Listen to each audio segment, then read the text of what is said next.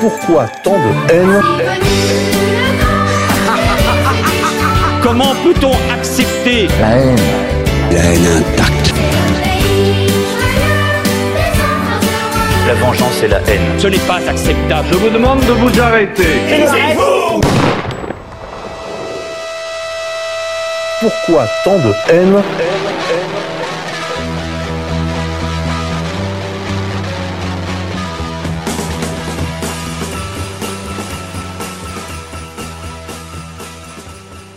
Chers amis auditeurs, bonsoir, bonjour, on se retrouve pour un nouvel épisode de Pourquoi tant de haine, l'émission des génocides imaginaires sur les ondes de ERFM, la radio de Égalité et Réconciliation. Je vous rappelle que vous pouvez retrouver toutes les actualités à la fois de la rédaction sur le site d'Égalité et Réconciliation, mais aussi les actualités de l'organisation sur le portail d'Égalité et Réconciliation, le, portail, le premier portail de réinformation en langue française. Et vous pouvez également faire des dons, on y reviendra en fin d'émission. On se retrouve aujourd'hui autour de ce micro pour parler du socialisme, du socialisme et de la patrie, du socialisme et du populisme. Et pour ça, on ne pouvait pas faire autrement que d'inviter le euh, rédacteur en chef de Rebellion, Alexandre, bonjour. Merci de me recevoir. Et euh, Pierre, Pierre de Brague, le patron de la rédaction d'Égalité et Réconciliation, qui est quand même bien placé pour, le, pour nous en parler, puisque euh, Égalité et Réconciliation le, le, le, prône depuis ses débuts, gauche du travail, droite des valeurs. Et justement, on va parler de, bah, ces relations entre socialisme et patrie, mais aussi entre socialisme et populisme, euh, socialisme et peuple, hein, tout simplement. Et euh, en conclusion, nous aborderons aussi les aspects les plus, euh, je dirais, les plus prospectifs de notre réflexion, c'est-à-dire quel, quel, type de, de politique sociale nous voulons, quel socialisme même nous voulons. Pierre, merci d'être venu à ce micro. On se retrouve donc d'abord pour nos chroniques habituelles, mais juste après ça.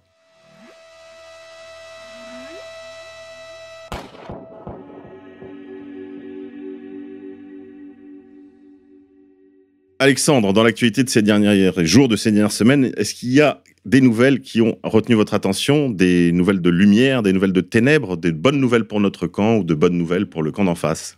Disons que je pense que la plus lumineuse nouvelle est le maintien toujours à partir de, son, de sa première année d'existence du mouvement des Gilets jaunes. Et on voit que ce mouvement, certes, a évolué, certes, a dégénéré, mais on voit qu'il existe toujours une volonté d'une large frange des Gilets jaunes de s'inscrire dans un combat populaire, enraciné, et que ce combat, justement, va sûrement déboucher sur autre chose. Justement, on va parler du socialisme, et peut-être une des possibilités, une des divines surprises de, ce mouvement. Après, on pourra en débattre, je pense aussi peut-être sur sa nature après, mais je pense que c'est quand même une bonne chose qu'il y ait encore un mouvement insurrectionnel euh, lié justement à l'enracinement dans la France profonde, périphérique, et que ce mouvement ben, a vocation, je pense, à devenir autre chose de plus fort encore. Bah, si on parle des Gilets jaunes, c'est vrai qu'on est en plein dans notre sujet du jour, parce que euh, on peut constater que la répression, la coercition et l'ingénierie qu'ont subi les Gilets jaunes n'est vraiment, vraiment, vraiment pas nouvelle. Je pense que on peut faire une mise en abîme, donc remonter déjà à la période d'après Seconde Guerre mondiale avec la gauchisation par les postes structuralistes, etc. Donc on va en parler. Mais quand on y réfléchit bien, on peut remonter effectivement à il y a deux siècles, puisque ça fait au moins deux siècles qu'il y a une tentative d'étouffement de la colère des masses populaires. Et là, on pourra évoquer peut-être historiquement euh, tous les mouvements et toutes les, bah, encore une fois, toutes les tentatives d'ingénierie avec des réussites de la part de ce qu'on va appeler le pouvoir. C'est vrai que Macron, dans sa gestion, entre guillemets, de la crise des Gilets jaunes, m'a fait penser à deux personnages de l'histoire de la gauche. Adolphe Thiers, d'une part, et Louis-Philippe de l'autre, qui était le, quand même le grand roi de gauche, on peut, peut-être dire ça comme ça, roi des Français d'abord, et non plus roi de France. Et puis surtout, c'est le roi qui, qui, a été, qui est venu couronner les Trois Glorieuses, donc la, la révolution, enfin le troisième épisode, on va dire, de la Révolution française. Et en cela, c'est vrai qu'il témoigne d'une longue tradition de répression des mouvements ouvriers, des mouvements populaires. Et alors le plus intéressant, c'est qu'alors cette fois, on tire sur les gens, alors on tire plus avec du plomb, on tire avec des LBD, comme on dit aujourd'hui, mais le résultat est presque le même. C'est-à-dire que ce que je crois, c'est que la, violence de la répression populaire a baissé en volume euh, par rapport à ce que ça pouvait être d'envoyer des régiments tirer sur les ouvriers en grève, mais le résultat finalement est le même. C'est-à-dire que, évidemment, la société est beaucoup moins réceptive ou beaucoup moins en mesure d'accepter la, la, violence fut-elle euh, d'origine étatique, mais la politique reste la même. Euh, Alexandre? Justement, je pense que aussi la, la répression du mouvement des Gilets jaunes, ça a été euh, un, une rupture euh, vraiment dans, la représentation médiatique du rapport des élites au peuple. C'est-à-dire que jusqu'à présent, c'est une répression douce tout en finesse et tout en idéologie. Maintenant, là, on a vraiment une répression frontale qui, pour le coup, ouvre une voie vers une répression encore plus violente et sûrement plus radicalisée si le peuple, justement, passe dans, cette, dans une phase vraiment insurrectionnelle. Et là, on, va se mettre en place, justement, une vraie... Euh, c'est même pas une dérive, c'est une volonté de faire euh, que le maintien de l'ordre soit le seul bouclier qui existe pour, le gouvernement à l'heure actuelle. Et encore une fois, on peut faire un parallèle avec ce qui, déjà, ce qui s'est déjà passé dans l'histoire, puisque euh, là, moi, je pense à l'avant, l'immédiat avant Première Guerre mondiale. On a vu euh, à peu près, encore une fois, la même ingénierie se mettre en place, puisque quand on songe à ce qui était et ce qu'a représenté dans l'histoire du socialisme, justement, euh, l'affaire Dreyfus, que Michéa pose vraiment comme l'origine de la scission des gauches. Et c'est vrai que euh, quand on y réfléchit bien, l'affaire Dreyfus, c'est la première forme de déviation de la colère sociale vers le progressisme sociétal, qui était une forme d'antiracisme en fait de l'époque. Et euh, voilà, on, oublie la lutte sociale pour s'intéresser à, quelque chose d'autre, on va dire. Et, euh, à cela, on a rajouté la corruption des leaders très prégnante au tout début du XXe siècle. Et c'est ce qu'on voit avec les leaders des, des Gilets jaunes, etc. Et in fine, la Première Guerre mondiale, qui est là pour mettre vraiment un terme à euh, ce mouvement insurrectionnel qui était euh, vraiment très, très, très prégnant. Et c'est ce qui nous prend au nez en ce moment, c'est vrai. L'oligarchie pourrait déclencher une grande guerre mondiale pour euh, sauver ses intérêts. si on s'intéresse vraiment à l'histoire, on sait que euh, le pouvoir bourgeois oligarchique préfère tout, préférera toujours une guerre mondiale à une révolution prolétarienne, c'est sûr. ça, c'est sûr. C'est là, c'est vrai qu'il y a une vraie, euh, de vraie continuité, même si on a l'impression que jadis on avait affaire à des tigres et maintenant plutôt des chats d'appartement, quoi. Dans, dans, dans le style, euh, il n'y a pas ce style, comment dirais-je cette dictature des Lumières, cette promesse du progrès. Là, on est plus euh, vraiment dans, euh, dans une promesse juste d'une tranquillité euh, très relative. Enfin, c'est pas du tout, il n'y a, pas cette, comment dire, ce tragique de l'histoire qui pouvait inspirer encore une gauche répressive à l'égard des ouvriers, certes, mais qui, qui, se, qui se voulait pleine de promesses, en tout cas. Après, je pense que aussi c'est lié à, la situation historique actuelle, c'est-à-dire que on n'est plus dans, une époque euh, héroïque, entre guillemets, où même le capitalisme était héroïque au, 19e siècle. C'est la conquête de, voilà, de, la terre entière par le colonialisme, l'industrialisation. Et c'est vrai qu'il y a une dynamique offensive qui était dans le capital même, qui, qui s'est heurtée justement à une autre volonté offensive elle aussi du peuple, et avec cette, justement cette, euh, voilà, cette, ce climat insurrectionnel de, de avant 14 qui était très marqué. Aujourd'hui, on est plutôt dans une époque où le système se sait fragile, se sait en décadence et aurait plutôt tendance à essayer de faire tout ce qui est possible pour que les choses, les transformations qui sont nécessaires pour sa survie se fassent le plus tranquillement possible, c'est-à-dire en endormissant le, plus possible les gens. Et je pense que vraiment la, peur du système, c'est de réveiller une colère, de réveiller une volonté populaire qui est en dormition depuis plusieurs siècles quoi, plusieurs siècles, plusieurs années plutôt, pardon, mais qui euh, est là toujours présente et on le voit justement sur la, radicalisation aussi du mouvement des Gilets jaunes sur certains épisodes. Il y a quand même, et même au-delà des Gilets jaunes aussi dans certains contextes de lutte sociale à l'heure actuelle en France, où il y a vraiment une possibilité de dérapage et de voilà d'insurrection généralisée. Est-ce qu'il y a une nouvelle de lumière pour le camp d'en face quand même? Alexandre, vous avez peut-être vu quelque chose qui les favorise? Ce qui les favorise, je pense, Pierre a raison, c'est la grande, euh, le confusionnisme qu'il y a avec certains groupes comme Extinction Rébellion, comme certaines organisations qui essayent de faire dévier euh, les mouvements de contestation sociale que nous sommes en train de connaître vers des impasses ou vers des, euh, attractions de foire, comment dire, médiatiques. Et je pense que par rapport à ça, c'est le, plus grand risque, c'est ça, c'est que les, les, gens ont compris à un moment donné l'importance euh, du, du, moment historique que nous traversons, mais on peut tout à fait les endormir et on peut tout à fait les dévier justement par une savante ingénierie vers des impasses où justement ils seront euh, à la merci de l'idéologie officielle. C'est vrai que là, l'international socialiste euh, nouvelle New Look autour de Soros, euh, nous montre la, la, grande capacité quand même de l'oligarchie à produire de la, de la subversion subventionnée, à produire le théâtre de la radicalité, alors que tout ça, en fait, on sait, bon, c'est financé, c'est tout ça est très contrôlé et même quasiment autorisé par la mairie de Paris. C'est, on rêve, on rêve. En plein, en plein épisode de Gilets jaunes, la mairie de Paris autorise l'occupation de la rue de Rivoli. Mais c'est vrai que, que, ce que tu appelles euh, l'international, l'international sorosien, euh, finalement, c'est rien de plus que, le socialisme réformisme à travers l'histoire, sauf que ça s'est mondialisé. C'est vrai qu'on retrouve ce, ce style quand même social traître. euh, et, quand même, il y a a un recrutement très bourgeois. Alors là, ils s'en sont quand même aperçus, là, les gens d'Extinction Rebellion. Donc, ils, ils, essaient de faire des appels à la banlieue, euh, aux classes populaires. Ça, ça, je sais pas, ça marche très bien. Après, ce qui est intéressant avec la Sélection Rébellion, c'est un des premiers groupes vraiment qui, ad- aussi une stratégie qui est très liée. C'est vrai que je relisais leurs textes et tout ça au développement personnel. À cette dérive qu'on a à l'heure actuelle, justement, du, coaching, euh, disons dans le sens euh, essayer de faire euh, évoluer la personne, la faire s'élever par la méditation, par un travail sur elle-même, et toujours dans un côté euh, très marketing, quoi. Et c'est vrai que ce- cette espèce de nouvelle idéologie euh, de mélange de yoga et de, Ouais, de et- New et Age. de New Age, mais ça a Et de management, en fait. et c'est- de management. Et c'est surtout ça, c'est de management. C'est devenu une nouvelle forme de management et aussi de manipulation des foules.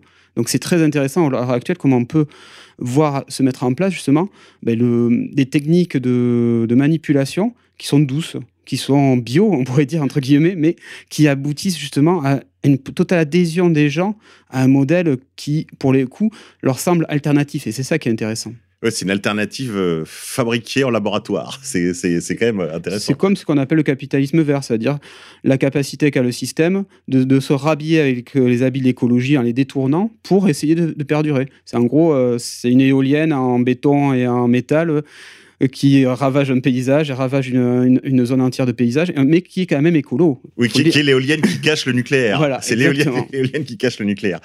Ok, bah écoutez, euh, très bien pour les nouvelles de lumière et les nouvelles de ténèbres. Euh, Pierre, une nouvelle qui a retenu votre attention? Ah bah moi le, le dernier truc qui me vient en tête là, puisque enfin à l'heure où on enregistre, c'est l'affaire euh, du voile.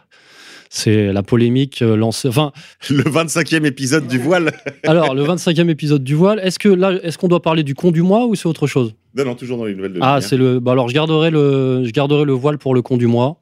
Et nouvelle de lumière. euh, alors, c'est quelque chose de positif pour nous, quelque chose qui m'évoque. euh, euh, moi, le dernier truc pour coller un peu à notre sujet qui, qui m'a fait du bien, c'était le film Parasite que, du sud-coréen qui a réalisé notamment The Host. Euh, Snowpiercer, etc. Euh, très très grand réalisateur. Et c'est un film très très social qui s'inspire, à mon sens, euh, du cinéma social italien, du ciné- cinéma social français. Euh, vraiment une très très grande maîtrise dans la mise en scène et j'encourage tout le monde à aller voir ce film. Et euh, j'ai vu Joker aussi récemment. Voilà, je parle de cinéma, c'est autre chose, mais puisque Ça les être- films, les films peuvent aussi avoir une tonalité sociale et, et revendiquer quelque chose. Et on, on m'avait vendu Joker comme un film gilet jaune. Je pense que Joker n'est pas un film gilet jaune. Le vrai film gilet jaune, c'est Parasite. D'accord. Joker serait plutôt un film euh, oligarchique, non? Non, non, non, Non, pas, non plus, mais, mais c'est pas, le propos. En tout cas, le propos est pas fondamentalement euh, social. D'accord, parce que la figure du Joker, moi, ça me fait plutôt penser à des, comment on pourrait dire, des sociopathes euh, solitaires euh, et, et, ou- et tyranniques. Et donc, euh, ça me fait plus penser à des figures de tortues comme Soros qu'à des, vous voyez que, enfin, encore que le Soros, ressemblerait plutôt au pingouin, mais, mais ça me fait, enfin voilà, c'est pas un truc que je pourrais regarder de manière positive. cette folie. Non, Joker, c'est plutôt sur la, la création justement d'un individu nihiliste par la société ultralibérale. Voilà. Ah, ok. Alors c'est ça peut être Ah, ça très- être un film de critique ça sociale. peut être très intéressant, mais c'est pas un, un film représentatif d'un mouvement qui a conscience de lui-même, par exemple. Très bien. Bah, Écoutez, c'est merci pour ça. Ça me permet de faire une petite euh, incise sur la dernière, une des dernières vidéos qu'a posté euh, Ernesto 2.0, je crois qu'il s'appelle, Ouais. qui est un youtubeur euh, gilet jaune et qui fait des remarques assez intéressantes justement sur la question de Netflix et du cinéma. Même si je le rappelle ici avec Alexandre la dernière fois, nous avons fait une très belle émission sur le cinéma. C'est un sujet intéressant parce que c'est un sujet culturel, c'est un sujet qui occupe tout le monde. Mais c'est vrai que à rebours de ça. C'est aussi la drogue de tout le monde. hein. C'est 80 comme il le dit, 95% des gens sont concernés, y compris les gilets jaunes. hein tout le monde a son euh, sa petite série, son petit Netflix, son petit téléchargement. Et c'est vrai que c'est quand même, pour l'essentiel, une activité contre-révolutionnaire dans le sens où on va le dire ce soir, c'est-à-dire qui est le plus souvent quand même antipolitique. Parce que c'est essayez de faire le bilan, chers amis auditeurs, les derniers euh, divertissements que vous avez eus ces dernières semaines, il y en a combien vraiment qui vous ont enrichi? Combien de choses avez-vous fait vraiment d'utile pour vous, pour votre famille, pour votre pays, pour votre travail, euh, pour votre avenir? Si on fait le bilan en général, c'est assez maigre. Donc euh, voilà. Mais ça, c'est intéressant, c'est, ça rejoint le cœur du sujet, puisque c'est la problématique de la culture au sens large. Et c'est vrai que les socialistes, dont on va certainement parler, euh, voulaient s'approprier la culture. Et la culture peut être un outil, justement, de mobilisation dans une perspective socialiste. Donc, c'est pourquoi pas le cinéma mais dans les mains de qui? Voilà. Voilà. il peut l'être, il peut l'être. C'est vrai que c'était tout à fait le sens de notre dernière émission. Mais malheureusement, aujourd'hui, on voit bien que les gens, en fait, ont beaucoup de récriminations, beaucoup de d'exigences, beaucoup de demandes, beaucoup de, de critiques à faire. Et comme il le fait remarquer dans cette très intelligente vidéo, étrangement, sur le net français et francophone, il y a très peu de critiques du divertissement, on va dire. Et principe de ce divertissement, du, comme il le dit, de l'éléphant au milieu du salon, dont personne ne parle, c'est-à-dire euh, le divertissement audiovisuel qui est venu très largement remplacer la télévision dans les générations plus jeunes, je dirais jusqu'à 40, 50 ans. Évidemment, pour les 20, 30 ans, c'est, ça va de soi. Mais euh, je dirais que les critiques qu'on faisait jadis sur la télévision comme, euh, comme truc abétissant, malheureusement, se reportent sur l'essentiel de ce qui est produit quand même dans l'audiovisuel. Et c'est, ça, c'est un vrai problème aussi pour l'activité politique. Donc moi, je le répète, euh, défaites-vous de vos écrans, reprenez le contrôle sur vos écrans, c'est, euh, ce sera toujours ça de gagner pour la révolution. On se retrouve juste après ça pour la chronique du con du mois. Il s'appelle juste Leblanc. Ah bon, il n'a pas de prénom Je viens de vous le dire. Je viens de vous le dire. Quand on est con, on est con. Alexandre, on se retrouve donc pour la chronique du con du mois. Je rappelle, c'était pas un exercice de diffamation, mais, euh, une, chronique, une rubrique. Est-ce que quelqu'un a retenu votre attention? Ah, moi, je dirais c'est le nanar du mois. Donc, euh, c'est un magnifique. Comment dire je, pense que ça restera dans l'histoire du 7e art français. C'est-à-dire, c'est le film magnifique Sœur d'armes de Caroline Forest qui a réalisé toute seule, ça se voit d'ailleurs, un magnifique euh, film de propagande à l'honneur euh, des femmes guerrières du Kurdistan. Oui, du Rojawa. Du cette- Rojawa. cette, euh, Exactement. qui- ce mot derrière moi me fait penser à, à cette, ce pays africain imaginaire, le, Le Wakanda. le Wakanda. Voilà, donc c'est tous les tous les, les univers imaginaires de la gauche idéale. Ah bah alors là, on est vraiment dans, dans le- dans l'imaginaire le plus débridé. Alors, pour vous faire un peu le speech du film, c'est un remake des Sept mercenaires, des, euh, des Sept samouraïs, mais avec des femmes. Et là, on rentre vraiment dans le cœur du sujet en se disant que ce film, il fallait l'oser quand même. Parce que, outre le fait que ces guerrières vont combattre l'État islamique, elles sont composées donc d'un éventail complet de féministes venues du monde entier pour combattre euh, pour la bonne cause euh, féminine au, au plein cœur du Moyen-Orient. Avec euh, donc on, on nous- rien ne nous a été échappé, donc on nous a été épargné, c'est-à-dire nous avons une Algérienne, nous avons une Française d'origine juive, nous avons par exemple une jeune fille qui s'échappe justement de l'enfer euh, des, euh, des bordels islamiques. C'est magnifique de, de vérité. C'est magnifique aussi dans l'action. C'est vraiment un Rambo euh, voilà, de, au féminin, avec aussi, faut le dire, des quand même une comment dire un message vraiment limpide, clair, comme quoi l'islam, l'islamisme, c'est pas bien, c'est un danger. Et vous pouvez tous y sombrer dedans. Donc, surtout les hommes. Et donc, cette magnifique fresque, voilà, c'est en gros, je pense, euh, une belle opération de, de propagande occidentaliste visant euh, vraiment à, mettre en place, euh, voilà, quoi, une, une espèce de un- d'une mythologie, utilisant justement une cause révolutionnaire qui est celle des Kurdes pour en faire justement maintenant une espèce de, de roman à l'eau de rose au cœur des combats du Proche-Orient. Donc pour le coup, je vous laisserai euh, vous faire votre opinion en le voyant et euh, j'espère que vous ne partirez pas avant la fin du film parce que vraiment il y a des, belles mo- des beaux moments de, de rigolade Jusqu'au- euh, jusqu'au bout. jusqu'au final. voilà. ok. Alors, ce qui est extraordinaire, c'est que le Rojawa avait déjà, j'avais déjà identifié ça comme, comme nouveau mythe mobilisateur de la gauche, un peu en, quand même. Qui, là, il- Là, il y a un prix un, un petit peu aussi. En ce moment, c'est vrai qu'il commence un peu à passer de mode avec euh, son, l'alliance des, justement, des Kurdes, pour leur survie d'ailleurs, face euh, à la Turquie d'Erdogan, avec euh, nos amis de la République euh, nationaliste syrienne. Eh oui, parce que là, là, il y a une contradiction. C'est-à-dire que le méchant Bachar al-Assad est maintenant du même côté que les gentils du Rojawa, les gentils féministes, inclusifs, euh, probablement tout ça avec des points, des points inclusifs, etc. Toute cette mythologie, en fait, est en train d'être éprouvée par la réalité de cette alliance contre nature, dira Caroline Forest. Il faudra qu'elle nous explique peut-être pendant la promo ce qu'elle pense de cette nouvelle alliance. Mais ça, Euh, ça me fait penser justement un peu quand, quand vous regardez le Rambo ou ce qui se passe en Afghanistan à l'époque euh, de la période soviétique. Ouais, euh, Rambo 3. Voilà, Rambo 3. En gros, avec le recul, on se dit, tiens, ce vaillant petit peuple afghan qui, qui, tient tête euh, aux méchants communistes, eh ben, quelques années plus tard, euh, il enverra deux, deux avions dans deux tours à New York. C'est intéressant quand même. C'est vrai. Le retour de l'histoire très rapide. quoi. C'est vrai que à, à l'époque, les, les Afghans étaient les gentils du film. euh, et voilà, c'est vrai que là, il y y a des contradictions qui ont jamais été finalement euh, relevées et traitées par euh, ni par la critique cinéma de l'époque. Enfin, tous ces gens ne reviennent jamais d'ailleurs sur leurs euh, sur leurs écrits passés. hein. Ça me fait penser à la crise des subprimes où tous les analystes financiers qui écrivaient alors dans la presse financière sont toujours en place. Enfin, c'est vraiment euh, là, c'est vraiment des CDI en marbre. hein. À la main, qu'on te voit. Donc, euh, bah, très bien pour cette nouvelle de cinéma. Bah, là, il faut faut y aller. Alors euh, peut-être. euh, Rapidement. ah, ouais, euh, avant qu'ils ne se disparaissent des salles, bien sûr. Et puis alors, euh, peut-être avec un coup dans les carreaux pour, euh, alors entre copains pour euh, rigoler, ou alors attendre la sortie euh, sur, euh, sur, euh, enfin, un téléchargement éventuel pour, pour ne- évidemment pas donner un centime à Mademoiselle Fourest qui ne le mérite pas. Mais c'est intéressant cette histoire de Rojawa et c'est, c'est, il y a encore cette histoire de, comment dire, c'est les brigades internationales quoi. Ils nous rejouent toujours le même cirque, euh, c'est toujours la même chose pour essayer d'embringuer cette euh, jeunesse finalement assez peu euh, en, en disposition, enfin qui dispose de peu d'idéaux à portée de main et c'est vrai qu'on peut vendre du rêve à, peu, à pas cher. Et en même temps, c'est. hum, Comment dire le système a besoin de créer ses propres mythes. Donc, euh, le Rojawa, c'est vrai que ça, peut paraître héroïque. C'est un peu, justement, un mythe révolutionnaire euh, qui, est, vraiment, qui a existé par rapport à la lutte des Kurdes. Mais on le détourne pour en faire quelque chose qui n'a plus rien à voir avec une lutte d'indépendance nationale, mais qui devient euh, une cause humaniste.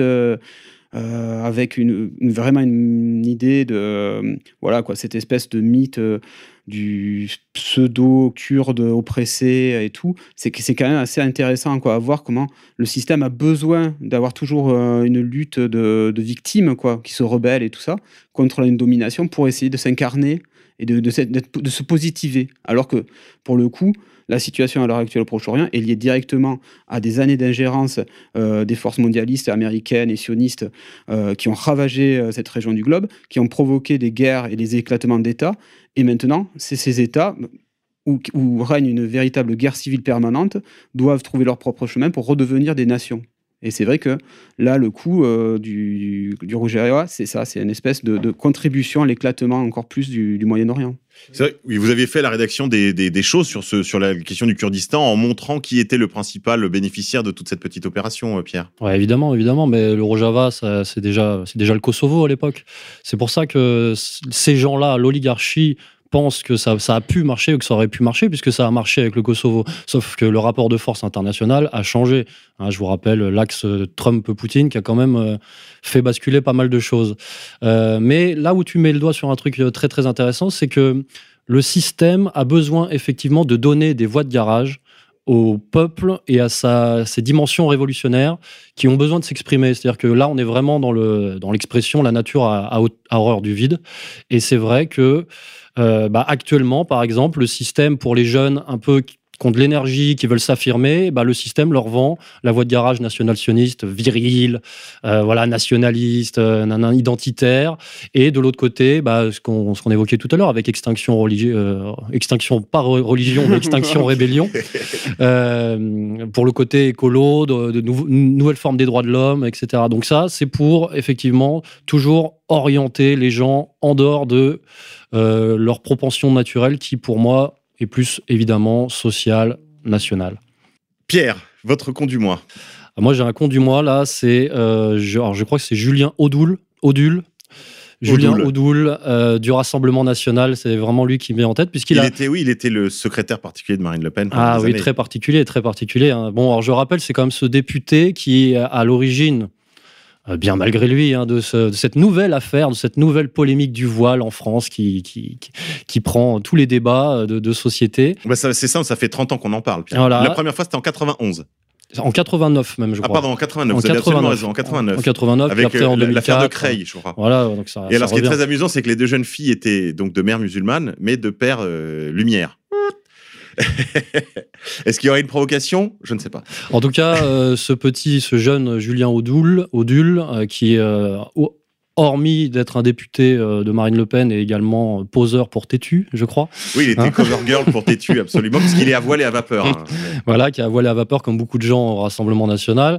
Euh, et ben, il a servi d'idiot utile à la cause nationale sioniste zémourienne. Et je dis bien idiot utile parce que le national sionisme zémourien veut détruire le Rassemblement national parce que pour s'imposer, le national sionisme zémourien a besoin que Marine Le Pen vire pour imposer que ce soit Zemmour ou Marion Maréchal ou je ne sais qui. Ils ont besoin que Marine Le Pen soit évincée et par contre ils vont faire faire le sale boulot par, euh, bah voilà, par des jeunes. euh, Oui, parce qu'il y a encore trop de Le Pen dans Marine Le Pen. bah oui, en fait. oui, oui. Et, et- et donc le jeune Odule ne se rend pas compte qu'il tapine pour ses ennemis, pour les gens qui veulent et qui vont le faire disparaître. Voilà, si tu nous entends. ok, très bien. On va passer à la deuxième partie de l'émission. Mais d'abord, carte blanche au Bayou. Pierre-Marie, vous m'entendez? Bonjour à toutes et à tous. Cette chronique du Bayou, rassurez-vous, passera comme un rêve d'amour. J'en suis bien conscient et vos réactions compatissantes arrivaient entre autres sur ma boîte mail, pavillon comme dans pavillon de chasse, pavillon.erfm.fr. Vos réactions le confirment lors du Pourquoi tant de haine dont Pierre Hillard était l'invité. J'ai poussé le plug euh, un peu loin. Le Joker sur grand écran financé par nos amis d'Hollywood, là c'est un divertissement familial conseillé. Mais l'agonie d'une chômeuse française, atteinte de troubles mentaux, dans un environnement hostile de psychopathes et de migrants, on a connu des sujets plus légers, j'en suis conscient. Donc aujourd'hui j'aimerais mettre un peu de couleur dans cette chronique, une couleur les fraises par exemple. Cette couleur, j'ai eu l'occasion de l'admirer en début de semaine. J'étais à genoux dans une pièce grisâtre, il y avait cette dose de lait fraise, toute mignonne. Elle diminuait à mesure que le vétérinaire enfonçait le piston de la seringue. Il m'a dit Vous pouvez lui parler, hein, elle vous entend encore. Je me suis senti con, j'ai bafouillé Au revoir, Velvet. Le mec a pistonné à fond, la tête de ma chienne s'est complètement abandonnée dans mes mains.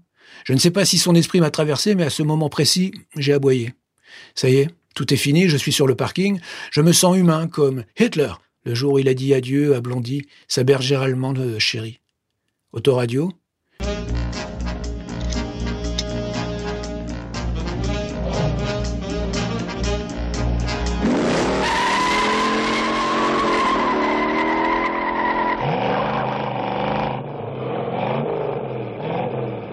Une dinde de France Inter, Glousse, Kivan Attal et Charlotte Gainsbourg ont porté à l'écran Mon chien stupide, le roman désormais classique de John Fante. Oh, décidément, monde de merde, hein, comme dirait Georges Abitbol. Mon chien stupide. Encore une belle œuvre profanée par des nécrophages. Décidément, les bourgeois pop foireux s'approprient tout, salissent tout, dans leurs griffes, même les plus chouettes souvenirs, ça t'a une de ces gueules, comme le chantait autrefois la momie. Je ne sais pas dans quel duplex de plusieurs centaines de mètres carrés en plein cœur de Paris, Attal, Gainsbourg ont lu John Fante, mais moi je me souviens, je me rappelle que j'ai découvert cet auteur il y a quelques décennies dans une préface de Charles Bukowski. À cette époque, j'avais un boulot d'emballeur d'œufs. Ah oui, emballer des œufs 8 heures par jour, déjà dans la réussite Pierre-Marie. 40 heures par semaine pendant 6 mois. Le soir, dans le bus, trempé de blanc et de jaune d'œufs, et environné d'une odeur écœurante, ce qui n'est pas très pratique pour draguer, je plongeais dans ce sublime roman qui m'aidait à survivre, Demande à la poussière. Puis il y a eu Mon chien stupide, que j'ai bien eu le temps de méditer ces dix dernières années en compagnie de ma chienne, Velvet.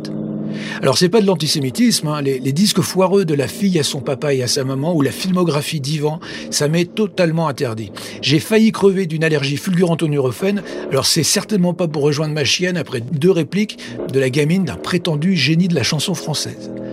J'ai retraversé la ville, assez étonné de ne pas être déjà en train de hurler sur Velvet, qui, comme à son habitude, devrait être en train de passer discrètement du coffre à la banquette arrière. Oui, ma chienne s'appelait Velvet, comme le Velvet Underground, le groupe du juif Lou Rabinovitz, masqué sous le nom plus connu de Lou Reed. Au point où nous en sommes, autant faire mon coming out. Alors attention, hein, pas de panique, je ne vais pas vous annoncer que je complote contre le genre humain en me faisant massacrer la pastille. Non, moi ce que je m'enfile, c'est du rock. On en reparlera tranquillement car j'ai le plaisir de vous faire part du redémarrage de l'émission L'Axe du Rock sur ERFM, la radio d'égalité et réconciliation. Et j'aurai le plaisir de l'animer en compagnie de Auguste. J'ai garé ma Grand Torino 206 Peugeot bleu électrique devant un bar dont le patron est abonné à Rock et Folk, le titre pantouflard de la presse rock française. Alors là, pas envie de me commander un lait fraises aujourd'hui. En ce lieu, je calme mon addiction à la caféine. It's my wife and it's my life, comme le chantait Lou Rabinowitz. Et je prends des nouvelles du rock, tout particulièrement du rock français, et croyez-moi, elles ne sont pas bonnes du tout. Les musiques actuelles, ça c'est l'étiquette officielle du ministère de tutelle, les musiques actuelles sont un secteur qui fleure bon la léthargie petite bourgeoise. Un secteur où des milliers de loufias du tertiaire goûtent à la douceur des jours qui passent et regardent leur salaire arriver. Tout est sous complete control. Les radios associatives subventionnées diffusent. Le réseau des salles des musiques actuelles, les SMAC, fait tourner des groupes validés par les Inrock. Et partout, des petits péteux et des connasses se parent de titres tels que chef de projet ou responsable de pôle créatif. Bien disciplinés, des dizaines de milliers de musicos se rendent en procession au local. Municipal le local, on est des pour répéter. Au préalable, ils payent leurs cotisations et rentrent le code du système de sécurité. Et tout ce petit monde, souvent formaté à haut niveau, dans des écoles de musique où, ouvrez les guillemets, ça joue grave, tout ce petit monde a bien intégré qu'au moindre mot de travers, trouver une date de concert va être très difficile. Messieurs les icos, vous êtes priés de copier n'importe quel style du passé, de marmonner en English, mais surtout pas de donner votre avis sur au hasard. Bon, la liste qui va suivre, ce sont mes obsessions, mais vous, vous trouverez les vôtres. Donc au hasard sur les juifs, les homosexuels, les francs-maçons, sans oublier les racailles françaises d'origines arabes, les Français de souche devenus nationaux, sionistes sanguinaires. Ne tentez pas même une plaisanterie sur le grand remplacement LGBTQ, pas une allusion, oh les malheureux, sur les islamo-gauchistes, pas une pique aux antifas et à toutes ces connes de féministes, euh, pas rien sur les djihadistes, voilés ou pas. Qui parle d'une possible guerre civile dans le secteur des musiques actuelles Personne. Qui a réagi au plus large mouvement social dans ce pays depuis la dernière euh, guerre mondiale ben, Strictement personne. Oh, vous étiez où, bande d'enculés, cette année? Dans vos putains de locaux, là, à réviser le, le rockabilly 1955 Le psyché tardif californien de 72 ou à faire de l'électro 80s sur des synthés vintage du genre Juno 2 Et là, je sens qu'il y en a quelques-uns qui sont complètement largués. Ce sont des références de branchés, les amis.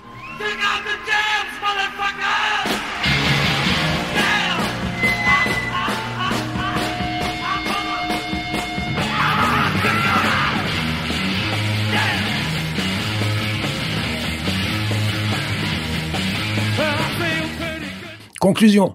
Kick out the jam, motherfuckers. Est-ce que vous serez la solution ou est-ce que vous serez le problème? Est-ce que vous aussi, vous appellerez à voter Macron comme ce vieux con des Berruriers Noirs? Écrivez sur ce que vous voulez, mes amis musiciens, mais ne soyez pas comme Attal et Gainsbourg, des vampires parasitant les beautés du passé, et elles ne vous appartiennent pas de toute façon. Écrivez sur la réalité, ou sur votre chienne dévorée par une tumeur grosse comme un casque de la Wehrmacht. Mais maniez-vous, parce qu'à force de vous taire, au bout de votre soumission, une infirmière conclura votre misérable existence avec, tout son cœur, du lait fraise. Et c'est vous qui l'aurez préparé. L'euthanasie Oui. C'est quoi Ouais, Qu'est-ce que vous reconnaissez comme mot dans l'euthanasie Nazi Ah ben non, je suis contre. Euh, parce que c'est interdit. Et euh, moi j'ai peur des Allemands. Ah ouais J'ai peur qu'ils soient encore euh, antisémites. Bon, on se retrouve pour la partie magazine de cette émission, centrée autour de la notion de socialisme. Voilà, donc moi j'aurais voulu qu'on on parle de deux, sujets, messieurs. D'abord le, socialisme dans ses relations avec la patrie, et euh, aussi qu'on parle un peu, qu'on fasse cette, re- refasse cette distinction qu'a précisé Michéa entre socialisme et gauche. Je crois que c'est très important. Et puis peut-être dire un mot quand même de socialisme et populisme. Je vous propose une simple promenade euh, à travers les âges. Commençons par le début, messieurs. Euh, Qu'est-ce qu'on peut dire des relations entre la Révolution et la notion de patrie? On se souvient que c'est le moment où, même le mot, même si le mot n'est pas inventé à ce moment-là, il existe euh, auparavant. On parle même de république au pluriel pour parler de Louis XVI. On dit qu'il est roi en ses républiques au pluriel. On va parler de- de la nation et déjà une notion présente dans le vocabulaire politique français de l'époque et la patrie aussi, mais elle prend une importance, un relief particulier au moment de la Révolution française, puisqu'elle devient synonyme, patriote devient synonyme de partisan des idées nouvelles. Et donc on, là, on voit un glissement dans cette notion de patrie. Est-ce qu'on peut, est-ce que vous pouvez nous dire ce que vous, la rébellion, vous, vous- vous- comment vous débrouillez de ces notions? Bah, déjà, moi, Ouais, je, voulais Pierre. dire en, je voulais dire en préalable que c'est vrai que cette émission pourrait être importante parce que le socialisme, déjà, c'est quelque chose qui est dans l'imaginaire collectif actuel, c'est quelque chose de désuet, c'est quelque chose d'archaïque. En fait, personne n'a envie de parler. Tout est social aujourd'hui, mais personne n'a envie de parler de socialisme. et personne ne se déclare plus socialiste. Et personne ne se déclare socialiste. Et voilà. Donc déjà, ça c'est la première chose.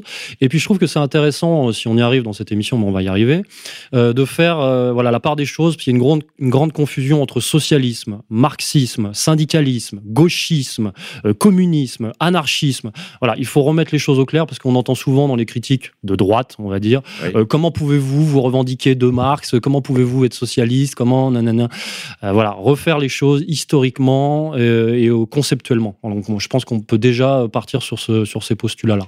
Oui, tout à fait. Alors peut-être, bah, on peut commencer par là, Pierre. Peut-être dire un mot de, toutes ces notions. Qu'est-ce que c'est que le socialisme? Bah, il y a plusieurs, il y a plusieurs notions. Alors il y a effectivement qu'est-ce que c'est que l'idée socialiste, et puis il y a la définition historique du socialisme. Alors c'est vrai que dans l'histoire, euh, le socialisme a pris plusieurs formes. Donc il y a le socialisme réformiste dont je parlais tout à l'heure, qui actuellement peut être incarné par l'international sorosien. Oui, là on peut parler de social-démocratie. Voilà, par exemple. C'était le grand courant héritier du marxisme hétérodoxe quand même, puisque on peut dire qu'ils étaient hétérodoxes par rapport au marxisme plus, plus, plus conforme à la pensée de Marx et à son projet révolutionnaire, parce qu'il y a deux continents chez Marx. Il y a, le, on va dire, il y a le continent critique et puis il y a le continent prophétique. Il y a le continent, on va dire, des attentes révolutionnaires. On, va en parler. Donc il y a socialisme réformiste qui a pris différentes formes effectivement dans l'histoire. Donc ça a pu être le blanquisme à une certaine époque, et puis euh, ça peut donner le Parti socialiste aussi. Il y a, on va dire, il y a, il y a 20 ans, quoi. Et il y a ça, il y a le gauchisme qui est quelque chose de plus euh, intellectuel, qui tient plus. Euh, qui est souvent une minorité plus intellectuelle. Voilà, c'est un, truc d'intello, euh, faux révolutionnaire, c'est de la posture en fait. Voilà, c'est le petit bourgeois, c'est le jeune. Voilà, ça c'est le, vraiment le gauchiste. C'est souvent jeune, bourgeois et universitaire. On peut, on peut le résumer comme ça. En grande partie, je rappelle que Lénine déjà parlait du gauchisme, maladie infantile du communisme. Déjà tout, tout début du XXe siècle. Et puis il y a aussi le communisme. Ça c'est encore une autre forme du socialisme. C'est le communisme dans son, bah, le bolchevisme russe, en fait, quoi, dans sa forme bureaucratique, étatiste, qu'on assimile à la dictature qui, qui, a fait tant de mal. Alors, effectivement, c'est vrai et on peut en parler, mais euh, je trouve que c'est un peu facile de, comme on dit, jeter le, bébé du socialisme avec l'eau du bain de l'expérience et de l'épopée euh, communiste russe, qui s'étudie déjà à part entière. C'est vrai qu'il y a l'expérience du, communisme réellement existant en Union soviétique, mais pas seulement, aussi en Chine, à, Cuba et ailleurs, ou même dans certains pays d'Afrique. Mais il y a aussi un communisme qui échappe à euh, l'expérience, on va dire, soviétique, pour faire simple, ou stalinienne, ou même euh, enfin euh, néo-léniniste, hein, qu'elle soit enfin léniniste, néo-léniniste, qu'elle soit trotskiste, stalinienne, maoïste ou autre, il y a un socialisme, un communisme qui, se veut authentique, qui se veut anti-bureaucratique et qui est à la fois conseilliste d'un côté ou libertaire de l'autre. Donc là, ça nous amène à une autre, une autre notion du, du, socialisme en général, qui est le socialisme libertaire, ou qu'on peut appeler aussi, même si c'est pas tout à fait synonyme, l'anarchisme. Euh, là, c'est tout à fait une autre famille qui, en général, est très marquée par la lutte antitotalitaire, par l'écrasement de différentes insurrections, que ce soit à Prague ou en 57 ou, à Barcelone en 36, 37, euh, euh, ou que ce soit encore dans certaines expériences, je dirais, anecdotiques sur le plan historique, mais qui quand même témoignent d'une expérience du socialisme réel, enfin expérimentée en tout cas, ou, la Commune de Paris, puisqu'elle se voulait aussi un principe, puisque l'anarchisme, la Commune de Paris va donner naissance au projet socialiste, euh, même s'il y, a une préhistoire, mais la Commune sera le grand événement de naissance du socialisme, avec Marx qui va écrire longuement sur la Commune. Et c'est vrai que de, ce, de cette expérience-là vont sortir différents courants. Euh, un, socialisme autoritaire, un socialisme plus libertaire. Euh, il va y avoir aussi des, cassures à l'intérieur de cette, famille socialiste. Vous en parliez tout à l'heure, Pierre, vous parliez de la social-démocratie. Je crois qu'on peut dire un mot aussi de la grande bataille dont la droite finalement a eu peu à connaître entre les sociodémocrates d'un côté et les communistes de l'autre. Les communistes, je veux dire, en France, c'était le, congrès de Tours en 1922, euh, Alexandre. Oui, après, c'est l'opposition. Je pense que tu as bien fait de rappeler justement, l'existence de, ce, de, cet autre, de cet autre socialisme qui est le socialisme libertaire, qui pour moi, personnellement, je sais que je me rapproche assez bien de ce courant parce que pour diverses raisons, je pense qu'il a été précurseur dans l'analyse justement du système capitaliste. Et surtout il a été précurseur dans quelque chose qui était euh, comment dire marquant par rapport aux expériences totalitaires, c'est-à-dire de dire qu'on pouvait avoir une voie vers le socialisme qui ne passe pas justement par l'étatisme, mais par le, le retour à l'individu, à la communauté et à l'enracinement dans justement la communauté, et de dire qu'on pouvait construire le socialisme par le bas. Et que, en gros, on pouvait voir la, la construction du socialisme comme une, capacité qu'ont les gens de construire du commun et surtout de construire du commun sans avoir besoin toujours de se rapprocher de, des structures étatiques ou républicaines, justement, parce que justement, il y a une, une opposition radicale de ces courants-là à la République dès, euh, disons, dès le, la, la Révolution d'ailleurs. Et y a oui, parce qu'ils ont eu à connaître très tôt, dès, dès, dès Robespierre, de la répression. Hein. Euh, on se souvient des hébertistes, qui étaient l'aile gauche, on va dire, du, de la montagne. Euh, les hébertistes ont été écrasés par Robespierre, qui voulait quand même donner un signe de bonne volonté en écrasant à gauche, avant d'écraser ses adversaires de droite, qui étaient les, les, les, les Camille Desmoulins, les Danton, etc. Babeuf aussi, Babeuf, la, la, suite de ce courant. Hmm. Tous ces courants-là, justement, ont, dès le départ, étaient en opposition avec une vision centralisatrice, euh, uniformisée, quoi, avec une uniformité qui voulait être mise en avant par la, euh, par la République. Et justement, cette opposition-là a fait naître une sensibilité qui, je pense, est très propre, euh, qui est propre au socialisme français, c'est-à-dire cette, à la fois cet attachement au local, à l'enracinement, à la patrie au sens non État-nation, mais plutôt à la patrie charnelle vécue par, euh, par, le peuple, et aussi cette idée que l'individu avait une responsabilité dans la construction de quelque chose de collectif. C'est-à-dire que l'individu ne veut pas être écrasé par l'État, par le parti unique, mais au contraire devait être un élément où on partirait de là pour construire ensuite la, le groupe, mais aussi la, na la nation régénérée justement par l'apport de tous ces petits éléments. Alors là, là c'est vrai qu'on met le doigt sur quelque chose de très intéressant. C'est, je crois, l'un des écueils les plus euh, faits par nos, nos, amis de droite, qui ont tendance à essentialiser euh, la gauche. Voilà, c'est ce que je disais tout à l'heure. C'est vrai qu'ils la voient comme un bloc. Voilà, ils la voient comme un bloc. Et justement, la gauche, c'est la dialectique. Et donc, justement, euh, le communisme dont tu parles, bureaucratique, machin, c'est pas exactement la même chose que ce qu'a pu incarner le socialisme français, qui est effectivement plus euh, local, machin. Et il y a cette espèce de, fantasme de l'internationalisme qui, qui n'a pas été euh, tant prôné que ça, qui n'a pas été tant réalisé que ça, sauf dans une certaine perspective messianique, une, une interprétation messianique du marxisme, dont on peut parler aussi, mais euh, qui, dans les faits, historiquement, n'a pas été réalisé. C'est-à-dire que pourquoi le C'était communisme... plutôt l'internationalisme socialiste de l'Union soviétique, c'était plutôt la retraduction de la politique étrangère de la Russie. Évidemment ou de l'Union soviétique, comme on voudra, parce qu'il y avait aussi des intérêts, euh, je dirais, mêlés là-dedans. Mais, c'était plus. C'est pour ça qu'on parlait de l'œil de Moscou. En parlant des, des partis communistes étrangers, euh, français, italiens ou autres, euh, c'était une retraduction de la, des intérêts géostratégiques de la patrie des travailleurs, on va dire, euh, plutôt qu'une véritable internationale. Et surtout, si on revient au terme même, je crois que le mot internationalisme, au sens où l'entendaient les socialistes à l'origine, n'avait pas du tout le sens d'un mondialisme. Même s'il y avait je dirais, en arrière-fond une virtualité mondialiste, il n'y avait pas une fatalité mondialiste à l'internationalisme socialiste. Pierre. En fait, il y a une potentialité mondialiste dans une certaine interprétation du marxisme. C'est vrai.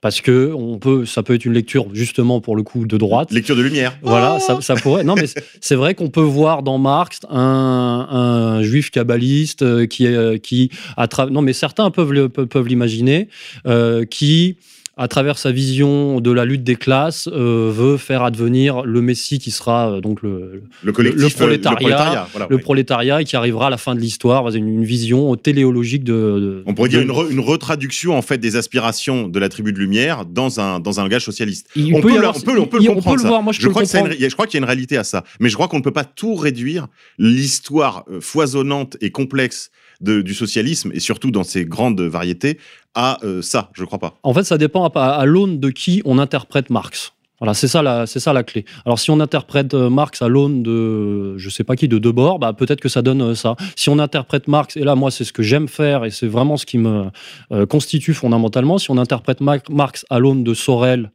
et de Proudhon, qui sont pour moi les plus grands penseurs socialistes français dont on va peut-être parler, euh, je pense qu'on aboutit à quelque chose d'autre. Voilà. Est-ce qu'on peut peut-être s'arrêter là-dessus, Alexandre? Oui. Oui, mais je voudrais juste revenir sur l'idée. Je pense que la entre guillemets la droite, euh, dans son anticommunisme et dans son antisocialisme, a toujours été aussi manipulée, dans le sens que je pense qu'on a agité l'épouvantail justement de l'internationalisme, de la, voilà, de la table rase, pour euh, faire en gros une alliance entre une droite que je dirais bourgeoise d'affaires et une droite plus traditionnaliste, héritière euh, de la contre-révolution, qui, par peur justement de se voir nivelée par euh, bah, cette espèce de mondialisme rouge, a fait alliance avec un autre mondialisme, et un mondialisme vert, comme le dollar. Et je pense que c'est un peu ce que tu disais aussi par rapport aux idiots utiles du national-socialisme. C'est exactement ça qui s'était mis en place à l'époque et qui est toujours reproduit. C'est-à-dire que on détourne euh, certains courants, disons, traditionnels, plutôt axés sur euh, voilà, la nation, sur une certaine éthique, une certaine... Oui, sur le euh, classicisme. voilà, sur le classicisme. Ce que, ce que Guillaume Bernard appelle en fait les classiques, c'est-à-dire la Mm. droite authentique. disons, l'homme de droite tel, tel qu'on pouvait le concevoir à- au milieu du XXe siècle, vers quelque chose où, en gros, il sert d'idiot utile et souvent de bras armés à un système euh, libéral qui a besoin justement d'avoir des, entre guillemets, des, Des guerriers de pour choc aussi, des troupes ouais. de choc, des guerriers Ouais. pour, le pour le défendre. Ce qu'a- qu'a été l'extrême droite euh, française et européenne euh, pour, pour grande partie, on se souvient de toutes les opérations Gladio et autres qui ont, tout- qui ont toutes été quand même des opérations de corne-cul dans lesquelles malheureusement des hommes différenciés ont parfois euh, donné euh, parfois trop trop de je veux dire ont trop actisé quoi. Mm. Et je pense que justement, cette, euh, comment dire, l'interprétation de la droite du, marxisme et du communisme euh, vient directement de là. C'est-à-dire que c'est une, euh, un- une idéolo- quoi, l'idéologie libérale a, a intérêt à présenter le, communisme comme un monstre toujours capable d'intervenir pour détruire la nation. Parce que c'est vrai que l'expérience historique l'a prouvé dans les pays d'Europe orientale. Mais ce n'était pas suffisant, comme je dirais la situation géopolitique de l'époque ne justifiait pas que l'on se donnât euh, pieds et poings liés au dollar, comme tu disais Alexandre. Le- Au contraire, il y a eu quand même une droite consciente à l'époque qui disait ni, ni, ni trust ni soviet. Euh, et je crois que cette droite a- s'est toujours donné la peine justement de lire Marx, de lire la critique du libéralisme venu de la gauche, qui est quand même la critique la plus aboutie, euh, Pierre. Oui, oui, mais il y a aussi des gens de gauche euh, dont, dont je parlais tout à l'heure, et euh, l'un de mes maîtres à penser, c'est Édouard Berthe, le disciple de, de Georges Sorel, qui lui aussi disait ni trust ni euh, bureaucratie soviétique. Voilà. Parce que lui, il est resté fidèle à euh, la vision syndicaliste française du socialisme proudhonien. Et je pense que c'est vrai que on oublie beaucoup euh, cette dimension du syndicalisme révolutionnaire. Il faudrait Oui. retrouver Eh justement. ben, par- on peut en parlons-en parlons-en maintenant, c'est le en moment. Je crois que c'est très important. Je crois que c'est la, mission historique d'égalité et réconciliation de travailler sur cette question du socialisme révolutionnaire, de ce qu'a été la charte de la CGT de 1908, la charte d'Amiens, qui est la vraie charte fondatrice du syndicalisme authentique, je veux dire du syndicalisme autonome de tous les partis, de, toutes les, de tous les intérêts contraires aux intérêts de la classe ouvrière.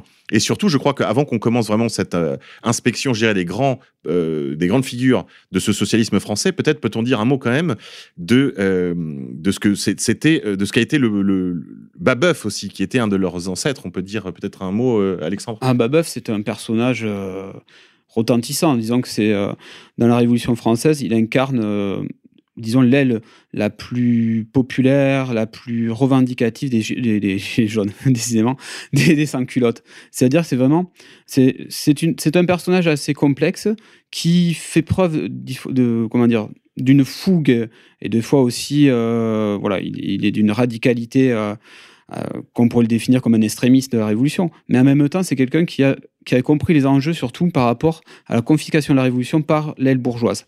Et il va tout faire, jusqu'à avec sa été exécuté d'ailleurs, euh, pour essayer de contrebalancer l'influence euh, bourgeoise grandissante au sein de la Révolution. Et justement, en, en s'appuyant sur euh, le peuple de Paris révolutionnaire, sur aussi Sur une fibre patriotique? c'est une fibre, c'est ce que j'allais dire, patriotique, et aussi des fois avec. C'est surprenant à dire, mais par exemple, Babeuf avait condamné la répression contre la Vendée. Je crois que ça, c'est un des aspects les plus intéressants de Babeuf pour nos amis de droite, pour qu'ils comprennent qu'il n'y a pas de contradiction ici. Il a écrit un livre, Du populicide en Vendée, euh, en Vendée vengée, euh, qui, qui est le premier document établissant la- les intentions euh, populicides, ouais. populicides, génocidaires, on pourrait dire, de criminels, oui, absolument, de la Convention nationale, qui, comme le disaient euh, ses envoyés, n'avaient aucun prisonnier à se reprocher. Ils avaient écra- écrasé euh, les, les enfants et l'insurrection sous les sabots de leurs chevaux. Donc, euh, il, a, il, a, il a marqué ce moment très important. Il a compris, en fait, les, toute la potentialité, toute la puissance de l'État dit libéral de la Révolution française, c'est-à-dire l'État jacobin, pour qui, qui était une sorte de bras armé au service de la banque. Du libéra- le, le libéralisme, en fait, qui nous dit toujours moins d'État, a, a- a quand même eu besoin de la dictature jacobine pour imposer son modèle économique. Et ça, je crois que c'est un point très important. Il a compris euh, l'importance de cet épisode de la Vendée. comme, euh, je dirais, épisode initial de toutes les répressions populaires à venir. Et justement, lui-même et ses, et ses disciples vont, se, vont devoir faire preuve euh, de courage, bah, justement, pendant, euh, je crois, une dizaine d'années, parce qu'ils ont été vraiment. Euh, il y a vraiment une, une, entreprise de liquidation de ce courant-là, avec justement une, une, une, des actions de police, des répressions très, très ciblées, qui a complètement décapité la, la plupart de, des. Euh, du, du, comment dire Des premières, Babeuf, orga ouais, des, Babeuf, premières ouais. organisations révolutionnaires babouvistes, quoi. Ouais. Babouvistes. Et qui va aussi permettre la, mise en place de toutes les lois, euh, le chapelier, qui prévoyait par exemple l'interdiction d'association des travailleurs, qui donneront justement ensuite, et d'ailleurs elles ne seront pas abolies ni par euh, l'Empire, ni par la Restauration, ni par, après par la monarchie de juillet, c'est-à-dire que les, les, on interdira pendant à peu près un siècle toute, euh, toute possibilité pour les ouvriers, quels qu'ils soient, de s'organiser en par, syndicat. Parfois seulement même de s'associer. Le seul fait de s'associer était déjà un fait coupable. Et ça, c'est évidemment le, le, le, décret, enfin le, les, les décrets d'Allard et, et, et, et, la loi Isaac le, le Chapelier. Et le Chapelier, Isaac le Chapelier, lumière, euh, euh, évidemment, ont été les dans le foisonnement juridique de la Révolution française, j'ai envie de dire, c'est peut-être le truc le plus important. Parce que c'est ce qui va laisser les mains libres à la bourgeoisie pour écraser les classes populaires, en fait, sous la tyrannie de l'argent. Et c'est contre ça que pendant un siècle va s'élever le socialisme français, qui va donc germiner de, de Babeuf à travers jusqu'à l'épisode de la Commune de Paris, et avec deux grandes figures qui vont sortir de, toute, de toute cette fermentation, Pierre, euh, Sorel et euh, Proudhon. Oui, alors déjà, je voudrais revenir sur euh, effectivement la loi Le Chapelier. Elle sera abolie euh, fin 19e par la loi euh, Valdec-Rousseau. Mais en fait, on fait passer dans l'histoire du socialisme cette loi comme une loi progressiste, euh, faisant plaisir aux ouvriers, on va dire. Alors qu'en fait, c'était vraiment une arnaque, puisque c'était sous la pression incroyable des syndicats et des, enfin, des mouvements ouvriers euh, que le peuple, que le pouvoir, pardon, a bien voulu consentir à donner, à, à laisser s'organiser ouais, à minima, concéder, ouais. à, à, voilà, concéder sous le rapport de force, à laisser s'organiser à minima euh, les syndicats mais sous conditions, sous conditions bourgeoises, évidemment. Et donc, euh, c'est un peu une arnaque aussi, cette, euh, cette loi Valdec-Rousseau. Mais ça, par contre, ça illustre très bien le, le, rapport de force dont on parle et qui est encore à l'œuvre aujourd'hui. C'est-à-dire que si les Gilets jaunes euh, s'intéressaient vraiment à l'histoire de France, ils comprendraient que bah, on est toujours dans le, dans le même rapport de force, encore une fois, entre prolétariat qu'on qu va, va appeler peuple aujourd'hui et euh, bah, ordre bourgeois. Ordre bourgeois incarné par la gauche. Ça, ça, me semble très important parce qu'ici, on va parler à dire un mot quand même de ces relations entre gauche et socialisme. On a parlé d'un siècle de lutte.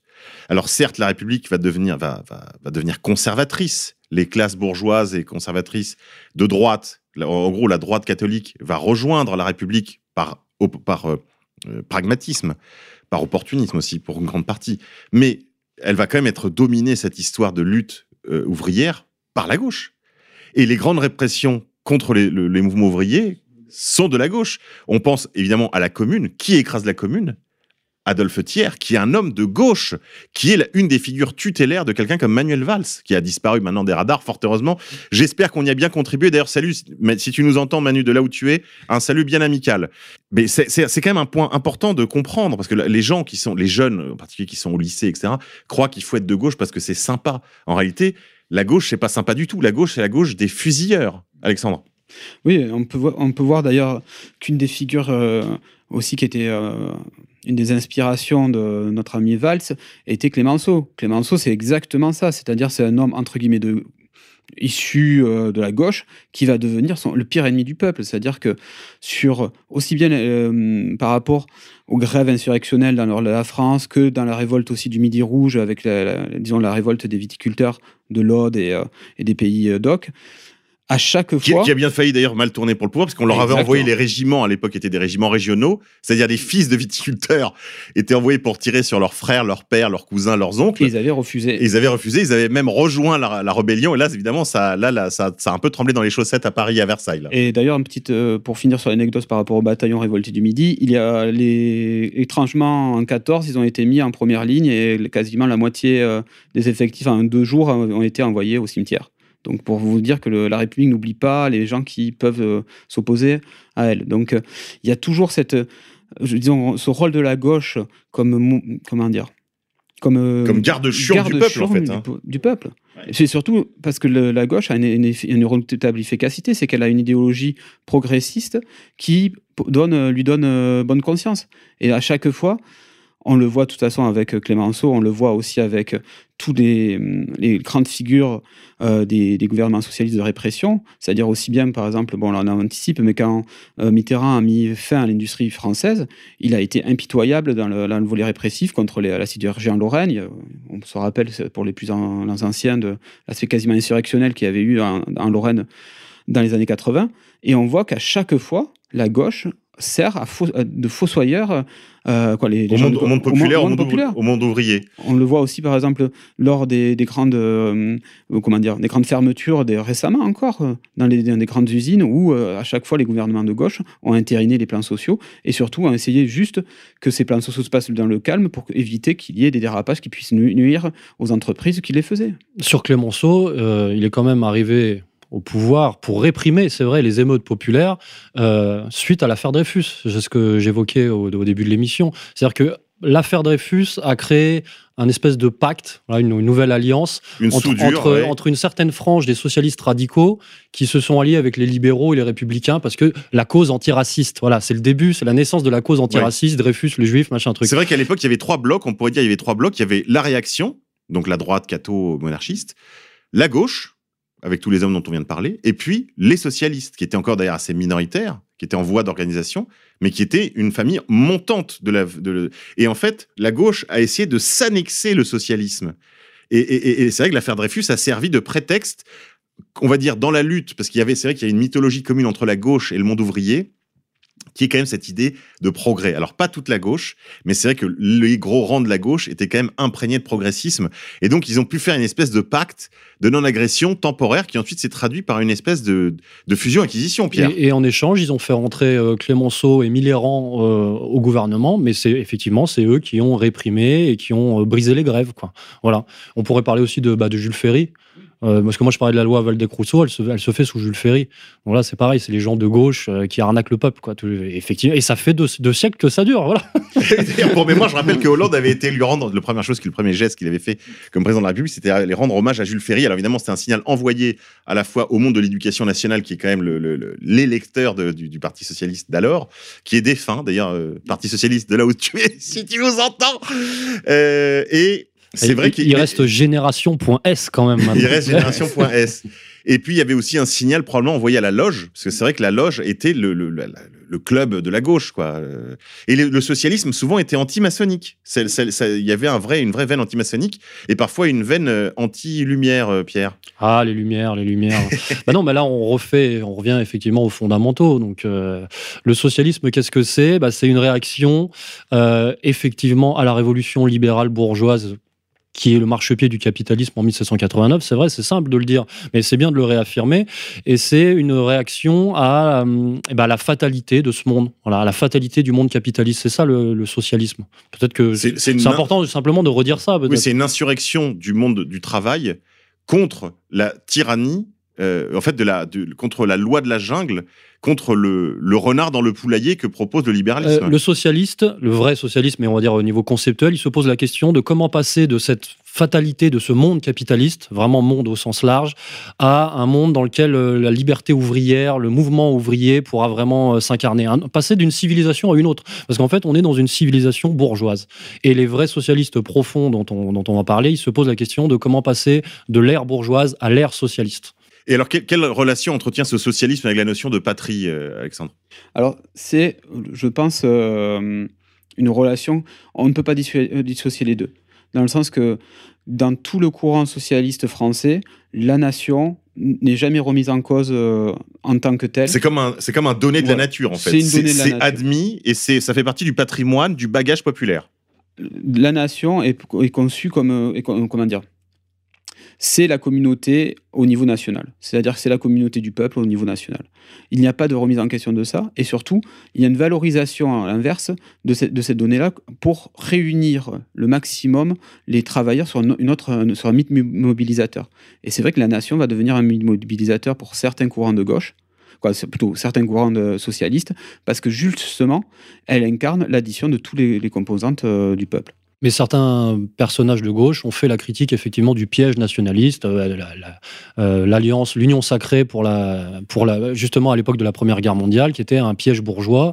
Et euh, oui, ils, voilà. ont quand même, ils ont quand même Mais été dans cette alliance, puisqu'on se souvient que Certains. Jaurès a été jusqu'à. Après, justement, la critique, les radicaux. ouais, la critique qui est faite de la nation, c'est souvent euh, au niveau de l'État-nation ou de l'État. Euh, ou de l'État en vérité. C'est-à-dire que hum, par rapport à ça, par exemple, on peut avoir euh, dans le socialisme authentique un courant très antimilitariste, par exemple.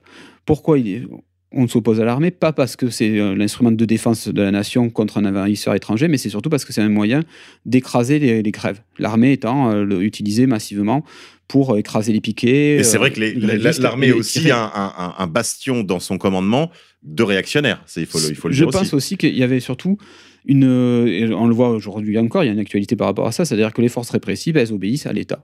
Et elles obéissent à qui est à la tête de l'État sans se poser de questions et de façon complètement aveugle et c'est souvent coupé de, de, leur- de l'intérêt du soldat de base. Donc euh, on le voyait par exemple euh, quand il tirait sur les piquets de grève, mais on peut le voir aujourd'hui aussi avec le policier de base qui au final euh, bon, a plus à voir avec un gilet jaune que euh, avec euh, la- direction du, du ministère de l'Intérieur.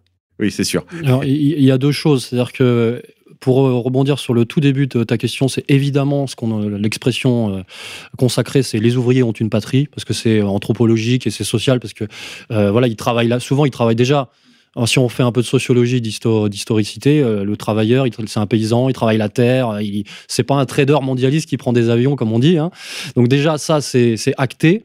Et puis euh, il y a sur ce que tu dis euh, sur l'utilisation, enfin de la, démocratie bourgeoise en péril.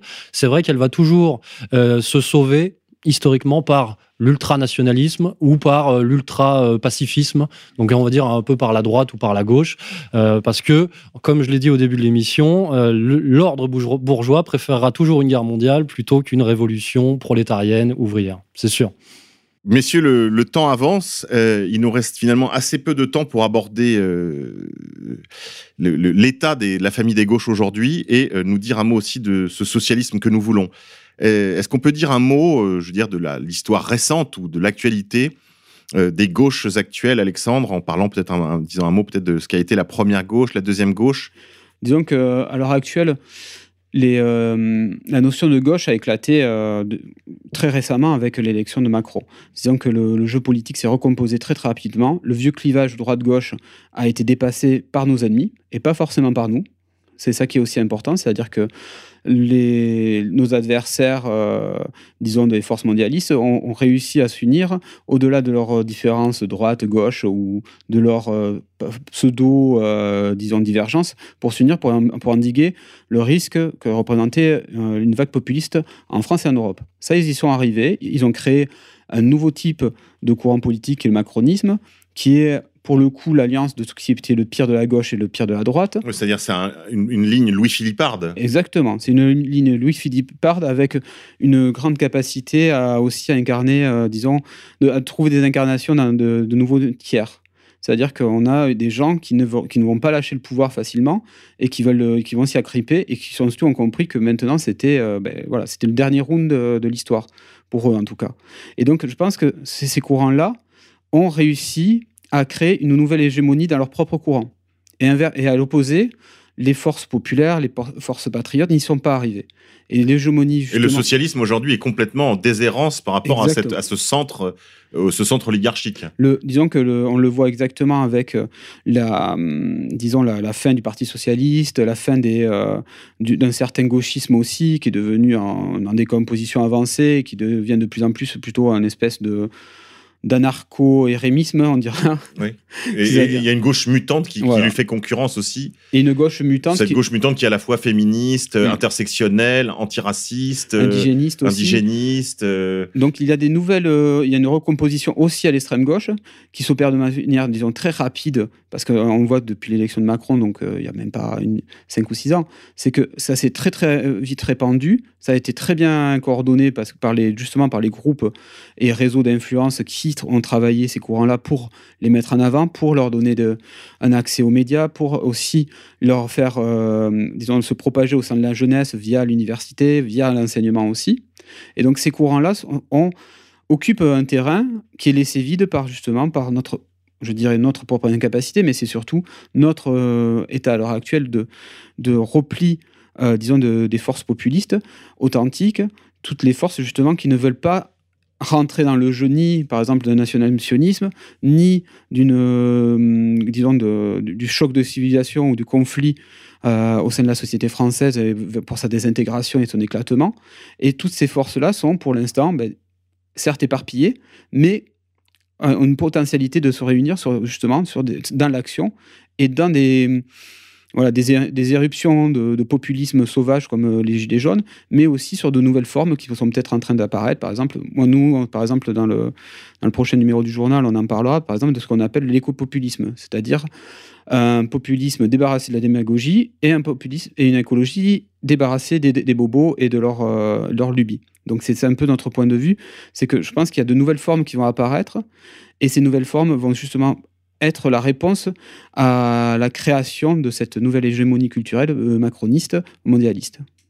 Pierre, on peut peut-être dire un mot de la, la situation présente des gauches euh, pour poursuivre ces réflexions d'Alexandre? Bah, je voulais revenir moi sur l'évolution du, du socialisme peut-être euh, et pour aller vers celui que tu appelles le, enfin, ce- le socialisme que l'on appelle de nos voeux. Alors euh, il y a trois phases, je pense. Enfin, en tout cas, il y a deux phases affirmées et il y a une troisième phase en gestation du socialisme. Il y a la première phase euh, qu'on va appeler utopique. Hein, la phase utopique qui est de Fourier, Saint-Simon, qui est vraiment euh, ouais, une sorte de rêverie de certains penseurs qui qui se disent que ça serait bien si un, prince ou un mécène euh, euh, avait plus de prérogatives et de, se posait plus la question sociale, voilà, ça, ça serait une bonne chose. Donc ça, c'est la première phase du socialisme. Après, avec Engels, on passe évidemment dans la phase scientifique, le socialisme scientifique. Alors là, c'est c'est très intello, c'est un parti va prendre le, enfin c'est très euh, scientiste, voilà, c'est très mécanique. C'est un parti va s'ériger en conducteur du prolétariat et va réaliser la révolution, hein, le, grand soir, euh, effectivement avec une élite bourgeoise, enfin d'intello qui historiquement viennent quand même d'une certaine forme de, bourgeoisie. Et donc très euh, doctrinaire voilà. Et moi enfin nous on appelle de nos voeux peut-être une troisième phase du socialisme qui est en gestation qui est peut-être en train de se réaliser sous nos yeux. En tout cas il faut travailler dans ce sens je pense. Et moi là encore une fois je me réfère à Proudhon et à Sorel pour euh, pour imaginer et penser ça. C'est ce que euh, Berthe appelle la phase de, du socialisme éthique. C'est-à-dire euh, le prolétariat qui se constitue vraiment en, classe sociale autonome qui a conscience d'elle-même, euh, qui et en fait c'était déjà incarné par le syndicalisme révolutionnaire français dont on parlait tout à l'heure et qui était très prégnant, c'est vrai, avec la CGT avant la Première Guerre mondiale. Et, euh, et voilà, c'est pas un, socialisme de parti politique, c'est un socialisme qui fait euh, scission avec l'ordre bourgeois et qui a conscience de sa puissance politique, technique aussi. Et, euh, et c'est vers cette société, je pense, qu'il faudrait tendre. Oui, c'est-à-dire que vous appelez de vos voeux un, socialisme. Moi, je ferai une, première dichotomie. C'est au monde la, la naissance du socialisme athée, du socialisme scientifique. Certains auteurs euh, qu'on range aujourd'hui dans la contre-révolution parlaient, eux, de socialisme chrétien. Donc, ils ne, ils ne se débarrassaient pas du, du tout de ce mot. C'était pas du tout un gros mot. Même si beaucoup plus tard, Maurras décidera de s'en défaire parce qu'il le trouvera beaucoup trop chargé euh, négativement, on va dire. Mais c'est bizarre parce qu'il a fait ce choix pour le socialisme. Il a choisi de conserver le nationalisme qui avait lui aussi eu une fortune plutôt malheureuse euh, avant sa venue. Donc euh, ce socialisme, comme le nationalisme que nous voulons, moi je le voudrais fédéraliste, euh, proudhonien, girondin, communaliste, avec cette idée quand même qu'il y a eu à l'origine de l'expérience de l'Église, et donc euh, c'est quand même une institution importante pour l'histoire de l'Europe, et qui, est mère et maîtresse de nombreuses nations, euh, de l'Orient arménien jusqu'à l'Occident portugais. Je veux dire, on vit tous un petit peu sous cette, euh, dans cette lumière-là. Et, c'est vrai que cette, euh, expérience de l'Église, au, début de l'Église, on disait omnia sunt communia. Il y a donc bien possibilité pour un socialisme chrétien, toute cette idée aussi des communaux, la préservation des communaux, aussi bien des prêts pour, euh, je dirais, euh, qui, sont d'usage commun dans les communes, dans les communes agricoles, jusqu'à la protection des communs, euh, eau potable, enfin, le, on peut pas parler de droit opposable à, s'alimenter, ça n'a pas de sens, mais l'universel, enfin, la destination universelle des biens de la terre, la nécessité que nous avons quand même de subvenir aux besoins des plus nécessiteux, Et donc ce socialisme, je le vois aussi national, parce qu'il faut bien qu'à un moment donné, nous, nous puissions euh, avoir un acteur qui vient euh, sursoir aux, aux situations que les communes, que les communautés, que les corps intermédiaires ne peuvent pas résoudre. Et donc, ce socialisme, oui, je l'appelle comme vous de mes voeux, euh, et je l'espère, je l'espère, mais il va falloir que les Gilets jaunes se mettent vraiment, qu'ils s'asseyent, qu'ils commencent à lire, euh, qu'ils commencent à travailler. Je les, aime beaucoup, je les, soutiens, je me compte comme un Gilet jaune, mais je crois que là, il va falloir que les Gilets jaunes fassent un gros travail pour résoudre les insuffisances qu'il y a au, cœur du mouvement. Bah, je pense que vraiment le, problème fondamental, c'est le problème de la conscience de classe. Et les gilets jaunes, le peuple, le prolétariat, surtout dans la période de restructuration, mondialisation, enfin, euh, le peuple n'a pas vraiment conscience de, ce qu'il est. Alors que la bourgeoisie, comme on en parlait avec, euh, avec le macronisme, a très très très conscience de ce qu'il est et de quels sont ses intérêts. Alors justement, peut-être donner quelques pistes. Le, les gilets jaunes qui nous écoutent, je sais que vous êtes nombreux. Alors on, est, on vous soutient et on espère que vous allez retourner sur les ronds-points partout et que ça, que ça reprendra, que les braises reprendront, se réenflammeront. Mais euh, peut-être avec une plus, une plus grande maturité l'année, cette année là qui s'ouvre devant nous, cette deuxième année des gilets jaunes. Alexandre, quelques lectures. Alors Pierre, quelques lectures. Proudhon. Euh... Ah bah Proudhon, Sorel, euh, Berthe et puis ER. Alors, on peut trouver évidemment certains de ces ouvrages sur, euh, sur contre-culture. Contre vous pouvez vous y référer, bien sûr. Euh, quant à vous, Alexandre, quelques conseils de lecture? Moi, je dirais aussi bah, Proudhon. Majoritairement Proudhon, il faut, il faut y revenir. Il y a peu de choses disponibles de Proudhon. Hein. Il y a des œuvres choisies euh, aux éditions sociales, je crois. Oui, il y a aussi ER, on avait quoi, Contre-culture, on a republié plusieurs aussi. On a réédité La pornocratie, notamment qui est sur la question de la famille et de la femme, hein, dont on pourrait parler. Mmh. Après, les, les, textes comme, euh, sont disponibles aussi en téléchargement sur Internet. Et d'ailleurs, ça me fait, c'est ça aussi que je pense qui est important de se dire, c'est que aujourd'hui, euh, la, la, comment dire, l'information, l'analyse dissidente, elle n'a jamais été aussi diffusée qu'aujourd'hui, via Internet et tout ça. Donc, il n'y a pas de, de, comment dire, de justification à dire qu'elle n'est pas disponible. C'est-à-dire qu'on n'a jamais eu autant, un niveau de conscience aussi élevé et on n'a jamais eu aussi peu de réalisations concrètes et aussi peu de, de, de, de cadres révolutionnaires formés. Donc il y a, là, il y a un souci. Et je pense qu'aussi, c'est que les lectures doivent être faites dans un but concret d'action. Ah oui, toujours. Et aussi de formation intellectuelle et qu'on doit monter le niveau. C'est quelque chose de très important, je pense, justement par rapport aux Gilets jaunes au niveau intellectuel, mais aussi au niveau de volonté. C'est vrai qu'on ouais. manque de, de figures euh, construites. Je crois qu'il faut que les Gilets jaunes, vous arrêtiez ce côté. Euh, non, mais je, je, parle au nom de tous. C'est très bien le basisme, c'est très important, mais il va falloir qu'il y ait des chefs. Et comme je l'ai déjà dit à une, lors d'une autre émission ou lors d'une conférence, je crois qu'il va falloir troquer à un moment donné quand même les Gilets jaunes pour les chemises noires.